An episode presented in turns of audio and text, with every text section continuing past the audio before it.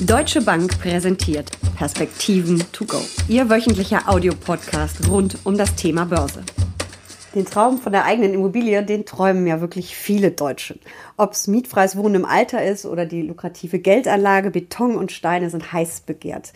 Doch in Zeiten von homöopathisch niedrigen Zinsen und steigenden Immobilienpreisen scheint der Traum für viele leider ausgeträumt. Über den Immobilienboom, über Immobilien als Geldanlage und über Chancen und Risiken dieser Anlageklasse spreche ich jetzt in Perspektiven to go mit Uli Stephan, Chefanlagestrategen der Deutschen Bank. Mein Name ist Jessica Schwarzer, ich bin Finanzjournalistin. Uli, Immobilien als Geldanlage strong buy? Ja, ich glaube schon. Also zuerst mal äh, tut mir leid, aber ich muss, muss widersprechen. Die Deutschen sind gar nicht alle so sehr auf Immobilien, wir, ähm, also zumindest als Eigentum. Äh, wir sind ja eine der Nationen, die einen funktionierenden Mietmarkt haben und von daher sind die Deutschen ähm, unterdurchschnittlich in Immobilien investiert tatsächlich. Das ändert sich im Moment ein bisschen, weil man äh, sagt, gut, die Einkommen steigen und ähm, die Zinsen sind niedrig und von daher will man dann in Immobilien investieren. Ähm, ich halte das auch für nach wie vor richtig, um auf deine Frage zurückzukommen. Die Immobilienpreise sind um rund acht Prozent gestiegen im letzten Jahr. Sie werden wahrscheinlich weiter steigen. Das hat vielfältige Gründe, geht los mit ausländischem Kapital, was nach Deutschland strebt äh, weil Deutschland stabil, weil Deutschland sicher ist und wenn man dann was kauft und äh, an einer anderen Stelle baut, dann guckt man sich natürlich den Bestand an und äh, passt die Preise entsprechend an. Ähm, es liegt aber auch, wie gesagt, an den niedrigen Zinsen. Es liegt daran, dass die Bauvorschriften teuer äh, oder streng sind und damit das Bauen selbst teuer ist. Und, und, und, und, und. Also es gibt verschiedene Gründe. Und ich würde erwarten, dass die Preise weiter steigen. Ähm, als letztes Argument, die Bundesregierung selbst spricht von 350 bis 400.000 Wohnungen, Häuser, die Einheiten, die gebaut werden müssten pro Jahr. Wir haben uns jetzt von unten gerade mal an die 300.000 ran gerobbt. Also da tut sich die Lücke nach wie vor auf. Und von daher werden wohl voraussichtlich die Immobilienpreise auch noch in den nächsten Jahren äh, steigen müssen. Also ich habe wirklich das Gefühl in meinem Umfeld, dass im Augenblick alle über Immobilien reden und äh, darüber doch noch welche zu kaufen, bevor es überhaupt nicht mehr zu bezahlen ist. Ähm, gehen wir mal die einzelnen, in Anführungsstrichen, Anlageklassen durch. Ähm, selbstgenutzt im Alter. Macht das Sinn, dass ich mir mit Mitte 40, mit 50 ähm, eine Wohnung kaufe, in der ich dann wirklich bis zum Ende meines Lebens wahrscheinlich bleiben möchte? Ist das eine gute Altersvorsorge? Die, die kraftvolle Antwort heißt natürlich immer, es kommt drauf an. Ähm, äh, man muss sich das natürlich auch leisten können dann ähm, im Alter. Also eine Immobilie kostet schlichtweg auch Geld, sie muss ja erhalten werden, äh, sie muss gepflegt werden äh, und so weiter und so fort. Ja, man hat dann äh, die Miete nicht mehr, dann kommt es darauf an, ob man sie komplett abbezahlt hat oder ob man noch Kapitaldienst zu leisten hat, äh, den man sich auch leisten können muss. Insofern, äh, wie gesagt, hat das äh, ein paar Facetten, die man beachten sollte äh, im Alter und ähm, grundsätzlich spricht aber wenig dagegen, wenn man eben mit den Dingen auch richtig umgeht und so viel Geld dann auch zur Verfügung hat, wenn man in Rente geht, dass man sein Immobilie erhalten kann. Zur Not kann man sie ja auch wieder verkaufen oder man kann sie vermieten. Das wäre die nächste Form. Ähm, machen Immobilien, Wohnungen oder Häuser, egal was, ähm, Einzelobjekte sind, wenn ich sie vermiete als Geldanlage? Ja, warum nicht? Also das kann man ja relativ kühl rechnen dann. Äh, wie ist der Kaufpreis? Ähm, welchen Miet, welche Miete bekomme ich und damit welchen, welche Mietrendite kann man erzielen. Äh, da kann man dann verschiedene Nebenkosten man noch mit reinrechnen äh, etc. pp. Aber das ist äh, reine Mathematik am Ende des Tages und äh, wenn wenn es sich rechnet und wenn man mit dem Risiko, was man dann natürlich auch geht, dass man die richtigen Mieter findet, dass man es auch äh, wieder vermieten kann, wenn jemand mal auszieht äh, dann spricht da überhaupt nichts gegen. Das ist dieses typische Lage, Lage, Lage, worauf man achten sollte.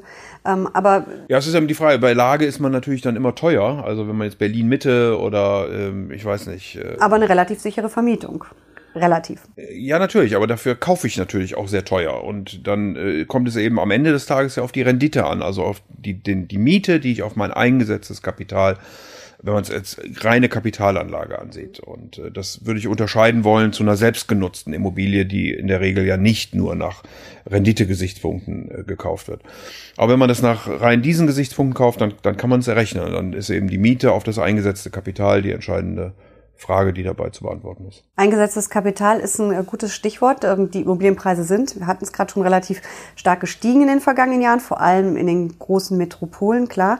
Ähm, ich muss natürlich dann als Investor auch einen relativ großen Batzen Geld investieren. Also wenn ich eine Immobilie kaufe, das ist ja was anderes als ein Aktienfonds, wo ich mit 5000 Euro oder ja schon weniger investieren kann. Wenn ich in ein Einzelobjekt investiere, dann bin ich ja schnell bei 100, 200, 300 und mehr 1000 Euro. Das ist doch schon ein Klumpenrisiko auch, oder? Ja, das kann natürlich ähm, relativ schnell teuer werden, je nachdem, wo man, in welcher Größe, in welcher Ausstattung man kauft. Insofern äh, muss sich der Investor, wenn man es als Investment kauft, genau überlegen, wie viel von seinem Kapital er denn dort einsetzen will, wie viel er Eigen, wie viel er Fremdkapital finanziert äh, übernehmen will aber du hast natürlich völlig recht, äh, wenn man ein einzelnes Objekt kauft, wird das wahrscheinlich immer einen relativ großen Umfang des Gesamtvermögens ausmachen. Aber es gibt ja die in Anführungsstrichen günstigere Variante, sprich ein kleineres ähm, Vermögen in Immobilien zu stecken, nämlich über Immobilienfonds. Ähm, ist das ein guter Weg? Ich glaube, am Ende des Tages kommt es immer auf das Risikoprofil wieder an, was man will und wie man investieren möchte. Man kann das eben direkt machen, wie wir gerade schon besprochen haben. Äh, dann muss man sich auch um ähm, die Sanierung der Wohnung, um die Nachmieter und um all die Nebenkostenabrechnung natürlich Dinge kümmern. Oder aber man geht über einen geschlossenen Fonds, da kann man dann auch Objekte kaufen, die man möglicherweise eben nicht selbst und alleine finanzieren kann, äh, ist aber relativ lange gebunden in äh, diesen äh, Investitionen. Oder man geht über einen offenen Immobilienfonds, hier kann man mit noch kleineren Beträgen in der Regel investieren, ist aber auch aus regulatorischen Gründen mittlerweile für ähm, einige Zeit dann gebunden, kann also auch hier nicht rein und raus springen. Das muss der Investor einfach wissen. Immobilien sind halt immobil, das stimmt dann eben auch in dem Fall beim Fonds. Und das ist einfach nicht so liquide. Also es gibt da nicht so den Markt für, den es beispielsweise eben für Aktien oder Renten gibt. Wenn wir uns nochmal die Preise angucken, kleine Metropolen sind die ja wirklich extrem gestiegen in den vergangenen Jahren, auch gepusht eben durch die günstigen Zinsen oder mittlerweile ist die Finanzierung ist ja minimal, die Kosten. Ähm, Jetzt warnt die Bundesbank, dass auch im Umland von den ganzen Metropolen oder auch in mittelgroßen Städten die Preise rasant ansteigen. Ähm, also Wohnimmobilien hört sich ja wirklich so an, als ob sich das weiterhin lohnt. Ja, die Wohnimmobilien sind im letzten Jahr so rund mit sieben bis acht Prozent gestiegen. Ähm, ich würde annehmen, dass das in einer relativ ähnlichen Geschwindigkeit in diesem Jahr weitergeht. Wir hatten ja schon darüber gesprochen, Bauvorhaben, äh, Baukosten, Entschuldigung, ähm, Auslandsinvestitionen, niedrige Zinsen und so weiter und so fort. Und wenn dann eben die Preise in den Metropolen so steigen, dann gucken sich Investoren auch äh, in den Speckgürteln um, in den kleineren Städten oder eben auch in, wie man so schön sagt, Mittelstädten in Deutschland, wo die Preise dann mittlerweile auch anziehen.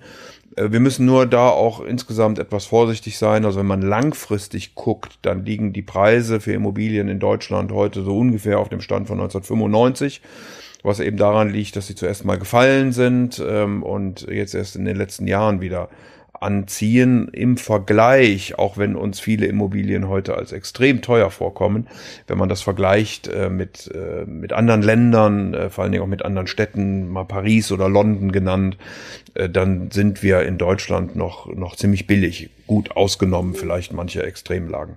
Ja, wobei die ähm, Bundesbank ja auch sagt, in den sieben Metropolen Deutschlands, also Berlin, Düsseldorf, Hamburg, Frankfurt, Köln, München und Stuttgart, das waren jetzt glaube ich sieben, ähm, da sind die Preise eigentlich 15 bis 30 Prozent ähm, ja, überteuert. Ist das schon eine Warnung vor einer Blase? Das ist immer die Frage, wie man äh, überteuert denn dann definiert. Äh, wahrscheinlich macht es die Bundesbank anhand des verfügbaren Einkommens, ähm, was da zur Verfügung steht. Also die, die, die Preise steigen dann mehr als die Einkommen der Menschen und damit werden die relativ teurer. Ich würde eine Blase immer festmachen an der Verschuldung. Äh, weil das Problem, wenn ich also sehr viel Fremdkapital einsetze und dann mal irgendwann Immobilienpreise fallen sollten, dann steht natürlich derjenige, der mir das Geld geliehen hat, äh, in meinem Rücken, tippt mir auf freundlich auf die Schulter und sagt, wo sind meine Sicherheiten? Und wenn man die dann nicht äh, leisten kann oder nicht zuschießen kann, dann wird man sehr schnell unter Druck geraten, seine Immobilie verkaufen zu müssen. Und dann setzen diese Spiralen ein, die wir eben in den USA beispielsweise vor zehn Jahren gesehen haben, wo dann Immobilienpreise fallen, weil eben einfach Verkäufe, Notverkäufe in Anführungsstrichen getätigt werden müssen, die dann die Preise weiterdrücken und so weiter und so fort. Das kann man in Deutschland nicht wirklich sehen. Also wir haben keine, keine Kreditblase im, im wirklichen Sinne. Äh, insofern halte ich dieses Risiko für nicht zu hoch. Aber es ist schon so, dass die Preise natürlich sehr ordentlich äh, steigen und die Einkommen in den letzten Jahren noch nicht so sehr, wobei wir ja auch da in den letzten zwei, drei Jahren erste Tendenzen sehen, dass auch die Löhne äh, und Gehälter ganz ordentlich zulegen. Ein Risiko sind natürlich auch steigende Zinsen, wenn man eine Anschlussfinanzierung irgendwann braucht. Ähm, vielleicht in fünf Jahren ist es wahrscheinlich noch nicht so gefährlich. In zehn, 15 oder 20 kann die Welt ja schon wieder anders aussehen. Ähm, was erwartest du da? Also ich äh, finde den Hinweis völlig richtig. Es sollte sich jeder überlegen, wenn er heute eine Immobilie erwirbt, mit Fremdkapital einen Zins hat, äh, der äh, wirklich sehr niedrig ist, je nachdem äh, Laufzeit und, und Beleihungswerte dann, äh, dass der eben bei einer Anschlussfinanzierung deutlich höher sein kann. Ähm, wir rechnen nicht mit einem schnellen Zinsanstieg, aber oft werden ja Immobilien über 10 und 15 oder noch länger Jahre finanziert. Insofern sollte man sich dessen schon bewusst sein. Ähm, für den Moment haben wir die Erwartung, dass äh, die langfristigen Zinsen ein wenig anziehen werden, ähm, aber nicht wirklich sehr, 0,3, 0,4 für zehnjährige Bundesanleihen. Die Europäische Zentralbank scheint äh, eher abwarten zu wollen wir rechnen damit, dass so die ersten Zinsschritte 2020 mal kommen. Leitzins eher im zweiten Halbjahr 2020 als im ersten Halbjahr 2020. Die Konjunktur läuft im Moment eher nicht ganz so rund. Die Stimmungsindikatoren sind ein bisschen schwächer. Die Inflation ist nicht da. Und vor allen Dingen auch die amerikanische Notenbank, die ja äh, pausieren möchte und nicht mehr so stark anhebt, führt dann dazu, würde die Europäische Zentralbank anheben, würde der Euro stark werden, dann würde die importierte Inflation sinken, dann hätten wir noch niedrigere Inflationszahlen, das soll ja gerade bekämpft werden. Also insofern all das zusammengenommen glauben wir, dass die Europäische Zentralbank da noch eine ganze Weile abwarten wird. Jetzt haben wir überwiegend über Wohnimmobilien gesprochen. Viel davon trifft natürlich auch auf Einzelhandel und Gewerbeimmobilien ähm, zu. Wie ist es denn mit denen als Anlageklasse? Das kann man ja auch wunderbar über Fonds ähm, abbilden. Ähm, lohnt sich das auch? Also ich glaube, vor allen Dingen Büroimmobilien sind sehr lukrativ, sind gefragt ähm, in verschiedenen Innenstädten. Ähm, wo es ein bisschen problematischer aussieht im Moment, das sind äh, die Einzelhandelslagen. Ähm, Amazon lässt grüßen, da muss mittlerweile mehr geboten werden als nur ein Produkt. Das kriege ich eben auch im, im Internet. Das ist, äh, da kämpfen viele Shoppingcenter, aber auch viele Innenstädte um die Kunden und entwickeln sich. Aber wir sehen eben auch Leerstandsraten und ähm, die so um die zehn Prozent liegen, je nachdem, in welche Stadt man hineinguckt.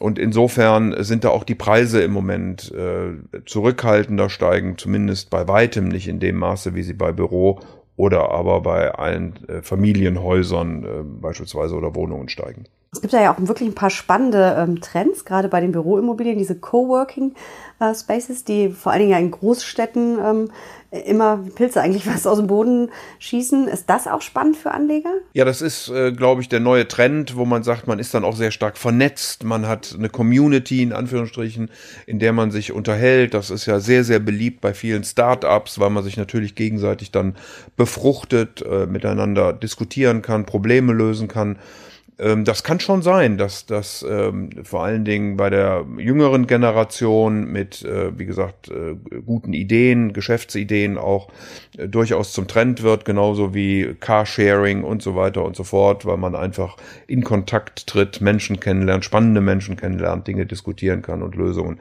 dadurch äh, nochmal einfacher entwickeln kann. Solche Projekte sind ja häufig auch in den Fonds drin, ähm, geschlossenen Fonds ja dann meistens. Ähm, da muss ich wahrscheinlich als Investor auch sehr genau hingucken, was für ähm, Objekte, Projekte quasi da abgebildet oder wo da investiert wird. Aber da kann man, glaube ich, sehr spannende Dinge finden, oder? Ich glaube, man muss immer, egal in was man investiert, schon genauer hingucken und muss sich auch darüber Gedanken machen, in was investiere ich denn da wirklich. Und je länger der Anlagehorizont ist und je illiquider das Investment ist, desto genauer muss man noch mal hingucken. Also gerade bei Immobilien lohnt es sich, glaube ich, äh, sehr, sehr genau zu analysieren. Nicht nur, wie ist die äh, Immobilie selbst, sondern wie ist der Standort, wie entwickelt er sich, wie ist die Wirtschaftsstruktur, wie ist die Bevölkerungsstruktur, wächst sie, fällt sie, ähm, Alter, ähm, was sind die Branchenschwerpunkte etc. pp, bevor man investiert. Äh, dabei muss man nicht äh, Volkswirt oder, oder Immobilienanalyst werden, aber man sollte sich schon ein Stück mehr interessieren, äh, wahrscheinlich dafür, als bei der Frage, ob ich jetzt äh, gerade mein Festgeld äh, für drei Monate hier oder dort anlege. Vielen Dank für diese Perspektiven to go. Sehr gerne.